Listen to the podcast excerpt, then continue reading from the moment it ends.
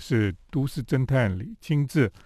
那因为疫情的关系呢，我们大家都不能出国哈，所以国内的旅行呢，就越来越多人来参与了哈。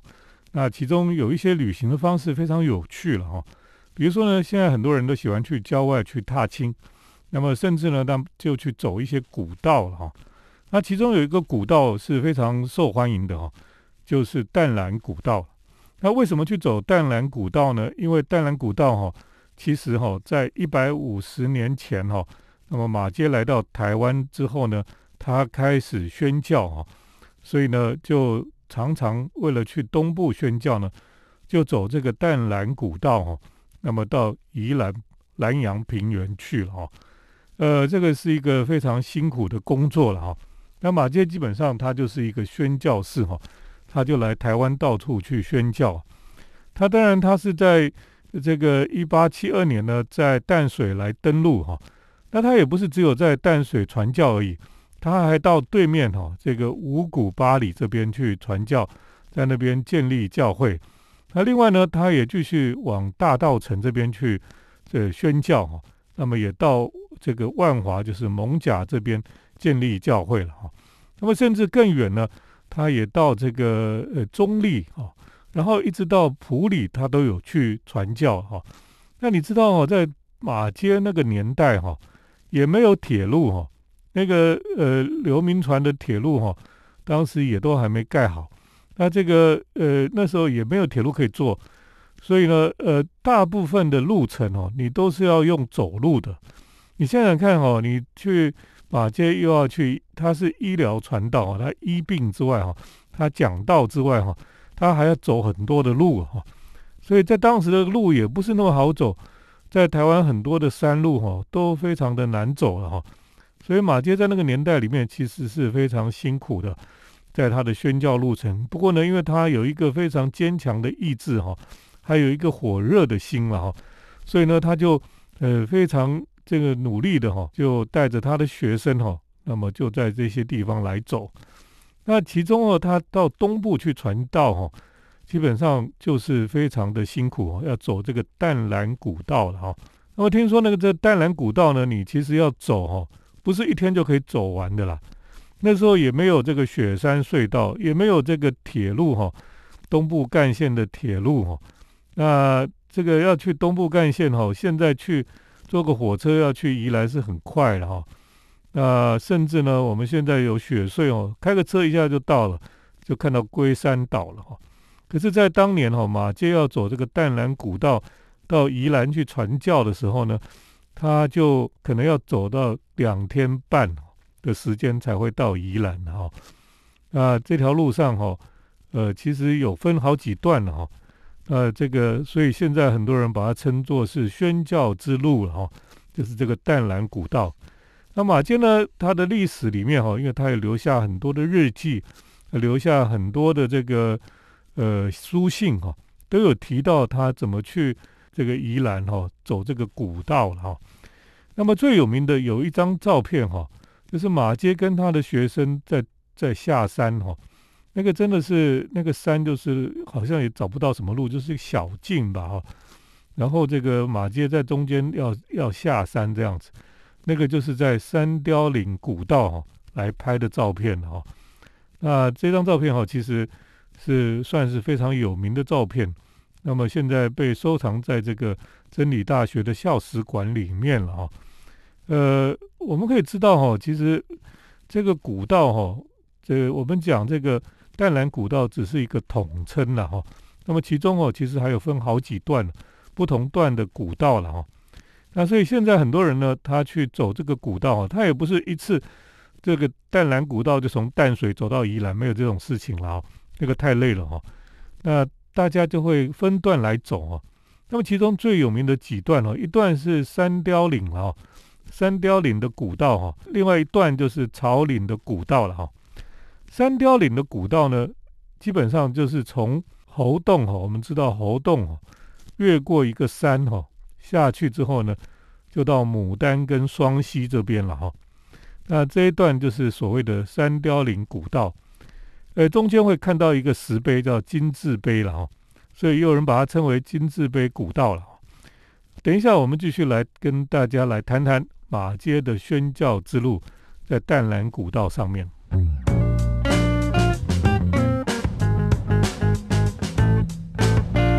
迎回到我们建筑新乐园节目，我是都市侦探李清志哈。那我们在谈马街那个年代哈，他怎么走淡蓝古道到宜兰去宣教？那淡蓝古道现在有很多人在，因为疫情的关系也不能出国，那我们又想去郊外走走，所以呢就去走淡蓝古道。可是我们不像马街哈，就是从头走到尾了哈，我们大概都是分段来走哈。那其中有一段就比较。呃，很多人走的哦，就是可以看到金字碑的，就是这个三雕岭古道了哦。三雕岭古道，那我们知道从猴洞开始走哦，那么就如果我们坐平西线哦，要到河的对面，对面开始爬山哦，大概从猴洞的那个那个登山口上去哦，就开始越过一座山了。那中间呢，你就看到了金字碑哈，这个一个石碑在那个地方。然后下去之后就到牡丹去了哈牡丹呢，这个双溪这一带，其实三雕岭古道也是很难走，因为其实蛮陡的。呃，后来当然这个日本人开辟了这个三雕岭的这个隧道哈，那就很快了，因为这个铁道哈过了河进入隧道出来哈，那个隧道大概两公里，出来哈就到牡丹了，所以基本上是很快的。可是呢，你爬山就很慢了，爬山要越过一座山哦，才能到牡丹这个地方来。所以呢，呃，当然牡丹这些地方以前都是采矿哈，才开始有的这种城镇哦，小镇这样。现在牡丹是一个非常萧条哈的一个小镇哈，可是火车有停了哈，火车还有一站在这个地方。哦当然，这个这个三雕岭的隧道，日本时代盖的三雕岭隧道，现在已经也是停用了。那我上次去看，就是去看这个三雕岭这个老的旧的这个隧道哈。那么现在要把它改成脚踏车隧道，走里面哈，骑脚踏车也是很快哈，两公里就骑完了啦哈，就可以穿过了哈。可是你想想看，在马街的年代哈，也没有铁道，没有隧道，那这个马街要过去那边，只能走这个三雕岭的古道哈，呃，走起来是比较辛苦了哈。那很多人去走就走得很累这样子，那你想想看，在当年哈，因为这条路上哦很容易下雨潮湿了哦，所以那个路都常常是很滑的。那马街在那个年代里面哈，他们说哈，在他的记载里面有讲到哦，其实他们常常走到那个很泥泞的时候，那么甚至要用狗爬式要爬才不会跌倒这样子，因为那个路真的是非常的难走。所以你可以想象哦，在那个年代跟现代人来比哈，当时实在是非常的辛苦了哈。那可是到了牡丹跟双溪那边哈，就有有城镇有聚落了哈，那就可以有有稍微有地方可以待在那个地方哈。那我们看到马街哈，他们当年哈第一次走就是走这条路了。那当年他就说哦这个。呃，第一次从淡水出发哈，然后翻越三雕岭古道，来到双溪哈。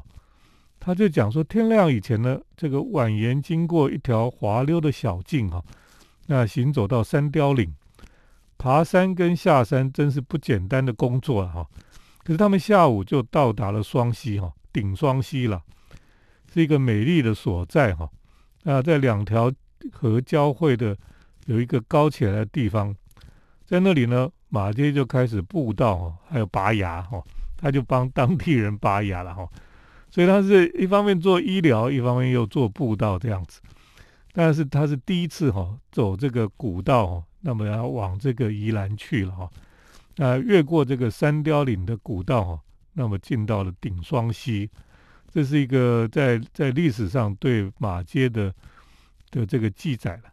那马街的的确是一个非常有趣的人。他非常的努力哈，在在等于说在做学问哈。那在那个地方，他不是只有布道而已，他常常会收集很多关于这个当地的呃呃这个有趣的事情啦、植物啦、动物啊等等的哈。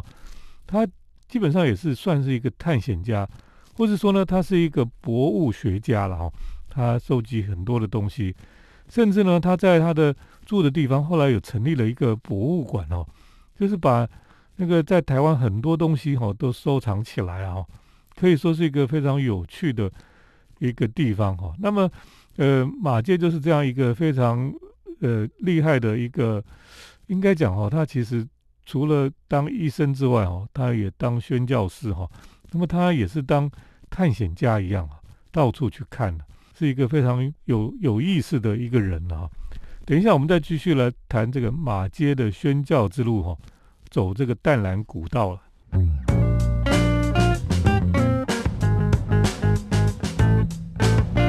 欢迎来到我们建筑新乐园节目，我是都市侦探李清志哈。那我们今天来谈谈马街当年在走这个淡蓝古道哈，那么所到的一些地方了哈。那这个马街当然，他一方面是宣教，一方面也做医疗工作哈。那他通常哈不是去一个地方就开始宣教，他去传讲福音信息之前哦，会先去探访一个地方好几次，那帮民众来配药哈，医治他们的生病。那其中医疗最主要的做的就是一个是拔牙了哈，那么另外一个就是治疗疟疾哈，他有一些药可以帮忙治疗疟疾。那拔牙哈是。这个很重要的，因为牙痛长久以来哈，就是台湾的成千上万的汉人跟原住民的一种痛苦了哈。所以以前哈牙痛的人很多啊，所以马街去帮人家拔牙哈，然后再开始布道。呃，他说哈有一个记载就说哈晚上聚集的人群相当的多了哈，在台阶上拔牙哦，然后就开始布道。你知道有多少人吗？大概三百到五百人不等。然后整天都在发药给病人、拔牙等等哈，甚至呢，他们就传福音哈，领人信主了哈。那在双溪的地方就有好多人来接受洗礼来信主哈。那礼拜堂里面就挤满了从附近山丘过来的人，那他就讲到这样子。所以在那附近哈，其实也有建立教会了哈。像双溪哈这个地方就有马街所建立的教会。那马街呢？他除了在这个路上来传道之外呢，他后来就到了南阳平原哈，像宜兰地区来宣教了哈。那宜兰地区他就建立了非常多的教会，像我们现在知道的，像这个礁西教会了哈，一直一直下去都是马街所建立的教会啊。当然可能不是原址了哈，可是他他就是从那个地方呃开始建立的这个教会这样子。那马街甚至还去了哪里呢？他到了宜兰之外，他还去了我们在宜兰都会看到的龟山岛了哈。龟山岛这个早期哈，在那边也有建立教会，所以呢，的确是让我们觉得很吃惊哈。就是说，马街怎么这么厉害哦？他就是到处去走哦，去传道了哈。那马街在路上，他会记载他也看到的自然风貌了哈。比如说呢。他会记载他看到的野生动物哈，他说哈，他有一次在一八九二年的时候，他就说哈，他早上从基隆离开哈，在路上就看到一条叫做台语叫做“崩崩七崩”，我不太会念，这个就是眼镜蛇的毒蛇了哈，他们就把它杀掉哈。那么下午四点到达新社哈，呃，眼镜蛇其实是。台湾数量很多的一种蛇了哈，那五月的时候就已经开始在活动了哈，非常的凶猛哈，这个它会伸出三尺长的身体准备攻击了，是一个很可怕的情景哦，因为它晚上睡觉的时候，呃，也也会碰到哈，那么后来有人来帮忙哈，等把蛇这个杀了，完全埋好了才敢再睡觉哈。他说：“只要有一次被击中，哈，被那个眼镜蛇击中，哈，后果就不堪想象。那马健呢，也对山雕岭的这个呃蕨蕨类的树，哈，那个我们讲这种很大型的笔筒树，哈，他印象也是非常深刻的，哈。那另外呢，在新社的海边，哈，他有看到一些喜鹊的雀鸟，哈，那么在海边筑巢了，哈。那他也觉得这个是很很有趣的。”所以，呃，甚至呢，他在新社的海边呢，他有看到这个渔夫在拉网，捕到一种很小的鱼哈，可是却这个呃小小的，呃，可是有很多都是河豚的哈，身上有刺这样子。那他也觉得这个是很漂亮的一种生物了哈。不过这个这这个当时的渔夫哦，捕到这些河豚哦，在台湾基本上是不太会吃的了哈。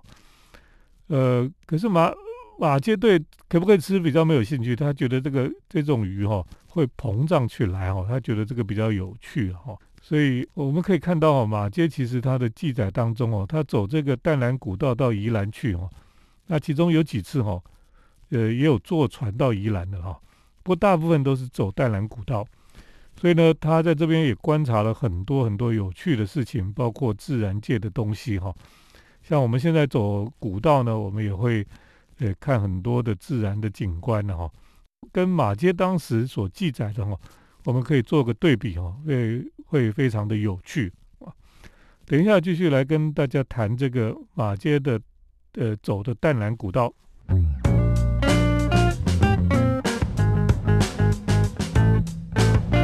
是都市侦探李清志。那么我们今天来介绍哈，那么在一百多年前呢，马街在台湾的宣教哈，那他从台北到宜兰去进行的宣教之旅哈，过程里面呢，其实他走的就是淡蓝古道了哈。那今天呢，因为疫情的关系，我们现在不能出国旅行，很多人就开始来走这个古道了哈。那特别是马街所走过的这个古道哈，大家都特别有兴趣哈，因为马街他也有记载过这些事情，他看到的东西等等的，所以呃，顺着马街的路程去走哈，会非常有趣了哈。那我们可以走几个行程的哈，一个就是呢，就是一天来回的哈。比如说呢，我们就走这个三雕岭古道哦，就是这个金字碑古道。我们可以从台北哈，我们坐火车坐到猴硐了哈。那从猴童那边呢，就可以攀登金字碑古道哈，爬山。然后下山呢，就走到了牡丹了哈。然后你从牡丹呢，就可以走到双溪教会。双溪教会也是马街所建立的教会。然后从双溪呢，你再搭火车回到台北哦。这个一日就可以把它解解决的了哈，其实还蛮好玩的。那么另外一条当然走走这个朝林古道了哈，呃，朝林古道就比较比较长一点哈。呃，朝林古道呢，我们从这个贡寮那边哈也可以走了哈。呃，走这个我们讲说朝林古道哈，最主要的我们在朝林古道呢，我们就可以看到这个。呃，刚刚我们讲这个三雕岭古道可以看到金字碑了哈。那么朝林古道呢，主要就是去看这个我们讲那个朝林古道上面的很有名哈虎字碑哦。从那边，那你走这个虎字碑这条古道哈，其实最后你就可以看到这个诶海了哈，就是宜兰那边的海了。所以这条路哈也是很多人来走的。那这条路当然过去哈也是一个非常危险的路了哈，甚至呢这边有一个地方哦，有一条桥的名字哈，就叫做叠石马桥了哈。什么叠石马？就是以前的商人哈，他们是骑马走这个小路哈，就走到这个地方哦，马已经快没有力气了，然后过一个桥又很狭狭窄哦，那么又要跟别人汇合，又要要这个错错身而过哈。所以两边的马要错身而过的时候，那个马的脚又没有力的时候呢，不小心马就摔下桥下摔死哈，叫做叠死马桥了哈。所以你可以想象哈，过去哈，那么在走这条路呢，要到宜兰哦，的确也是一个非常辛苦的路了哈。不过今天呢，我们可以走这两段哈，一个是朝林古道，一个就是我们讲的这个三雕岭古道哈，金字碑，然后朝林古道呢。就可以看虎字碑了哈。那走这条路呢，多多少少哈，我们就可以去呃体会一下马街当年哈，他走了这么多次哈，几十次从台北这边走到宜兰去哈。那这个当中的辛苦哦，当然比我们现在辛苦很多啊。不过呢，我们现在的确是可以就是分段来走哈，那就会比较轻松一点。我觉得这个呃，是我觉得。台湾这几年来哈，比较热门哈，但是也是很受欢迎，也是很有趣的一个踏青的方式了哈。又有自然的景观，又有历史的故事哈。那么这个是一个非常棒的一一种这个践行的路径了哈。那在这里跟听众朋友来推荐，谢谢听众朋友的收听。我们接下来呢是都市侦探的咖啡馆漫步单元。都市侦探的咖啡馆散步。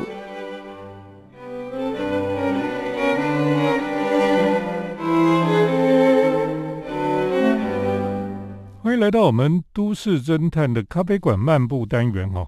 那么今天呢，跟大家来介绍一个咖啡店。这个咖啡店呢，非常的不典型了哈，就是它是一个非典型的咖啡馆。呃，现在这种咖啡馆哦，可能越来越多了哦。是一种呃复合式的咖啡店，或是说它听起来是咖啡店，可是它又是书店，它又是这个呃工作室或是一个 showroom 等等的哈，你很难去定义它到底真的是什么或者不是什么了哈。那么重本书店呢，这家新开的书店哈，呃，其实它好像也不太像书店，是有书，可是呢，重点好像也不是书店。所以呢，那天就去拜访这家新开的重本书店哦。呃，重本书店呢，呃，是由这个设计师哈，是平面设计师他所开的了哈。那他的开的这家书店里面摆的书呢，大部分都是这个字形设计的书哈，或者是我们讲这个平面设计的书很多了哈。大部分都是这些书，是呃，你可以说它是有点冷门呢，还是说？它是偏重在某一种设计的类别哈，那的确是它会有收集到一些很特别的书在这个地方。那行家来看哈，就会觉得说哇，这些书很厉害哈。不过呢，它在这里边也是咖啡店哦，它是有有一排这个柜台哈，吧台一样。那么他们就是有很多蛮有意思的这个咖啡跟甜点。不过整个空间的氛围哈是非常有意思的。为什么呢？它非常有设计感哈，可是它是走有一种很奇特的风格哈。这个风格呢，有一部分有点像这个七零年代的某一种太空的风格哈。可是呢，又有加入了这个很像京都的感觉的这种氛围在里面的哈。为什么呢？因为这个老板哈，这个叶中仪哈，那么他本身是一个这个设计师啊，可是呢。他原本也不是念设计的，他原本呢，他念的是商业方面的。结果有一次呢，他到京都去旅行哦，他就完全被京都的美感哦所震撼，所以呢，他就决定哦，他要来念美感方面的设计。所以呢，他后来也在京都念了这个京都造型艺术大学了。那么他就比较着重在平面设计跟字形设计上面。呃，所以你可以感受到哈，其实他的这家重本书店哦，这家店呢，它其实里面充满了京都的美感跟氛围了哈。虽然不是那么的古色古香哈，可是它在当中就是不自觉的哈，你会看到他对这个京都的呃喜爱哈，都会在细节中跑出来。那么大部分的空间哈，大部分的这个呃设计是有一点。太空的感觉，可是呢，居然在太空里面也会出现一些有一点京都风味的这种东西出现哦。像它里面有一个很像合适的空间，可是呢，其实又又还是有点太空感。所以呢，我就觉得说这一家重本书店哦，这家咖啡店呢，基本上就是一个在太空里面的京都了哈，你可以这样讲。而且呢，它非常讲究咖啡道具哦。还有甜点，诶，这些东西其实是在京都，你去京都的咖啡店哦，你都可以感受到哦，他们对于呃这个咖啡，还有这个喝咖啡、吃甜点的道具，这个都是非常讲究的。那么京都的和果子也是非常讲究的哦，所以在这个地方呢，你去吃他们的点心，喝他们的饮料哦，都会觉得说哇，很有京都感觉了哈。那个仪式性非常的强烈，所以呢，你到这家书店哈，不是只是看看书啊，这样晃一晃而已，它每一个上面的字体都有设计感。然后呢，你就去那边喝咖啡，然后一定要点一个什么甜点来吃吃看哈，你就会发现在这个当中哦，非常多的有趣的事情会发生了哈。那当然这个店哈不是太大哦，它能够容纳的客人哦，其实也不是太多了，所以你去的时候最好是可以去定个位哈，那么你就可以进去去感受到哈一个在太空里面的京都到底是什么样的感觉了哈。也是很很有趣的，在台北市哦，你就发现，其实，在台北市越来越多这种非典型的咖啡馆。那这些非典型的咖啡馆呢，呃，因着这个店的主人哦，他不同的背景哦，他就会呈现出不同的东西出来。所以我们常常讲哦，这个店的主人就是这个店的灵魂呢，哦，那他的店就是呈现出这个人他的内涵出来。所以这个人呢，他这个主人如果他是非常讲究设计的人呢，他的店就是非常讲究设计。他非常喜爱京都呢，在那个店里面就呈现出他其实是非常喜欢京都这个地方。那我觉得这样的去你这些店呢，你就好像去认识一个人，或者说你进到这个店里面呢，你就进入了某一个人的内心的世界一样哦。你可以去了解到这个店的主人他的他的内涵。那我觉得这是一个非常有趣的事情哈，就是说我们去很多地方哈，我们很难真正认识一个人哈。可是这个这种店哈，这种非典型的咖啡馆呢，它就是一种半公共的空间哦，你可以进去，然后你去感受到这个店主人他这个费尽心思哈，要让你去感受到的一些东西了。那这家重本书店呢？你在这里就可以感受到，虽然是有点科幻、有点太空，可是呢，你又可以感到感受到这个京都的古典的感觉在那里面哦，是一个非常特别的一家书店。我有时候很难讲，因为它又是书店又是咖啡馆，所以它也是一个咖啡馆，是一个很特别的咖啡馆。今天在这里跟大家来介绍重本书店哈，重本就是花了很多钱去把它打造出来，叫重本哈。重本书店，今天跟大家介绍的咖啡馆就介绍到这里，谢谢听众朋友的收听，我们下礼拜再见。城市的幸福角落，来杯手冲单品，享受迷人的香醇世界。